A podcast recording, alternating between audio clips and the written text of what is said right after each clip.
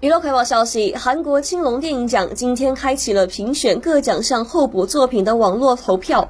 青龙电影奖提名作品根据专家投票与大众投票结果评选。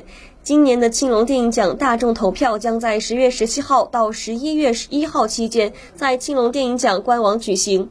今年的青龙电影奖颁奖礼将于十一月二十五号在 KBS 电视台举行，届时 KBS 电视台将全程直播。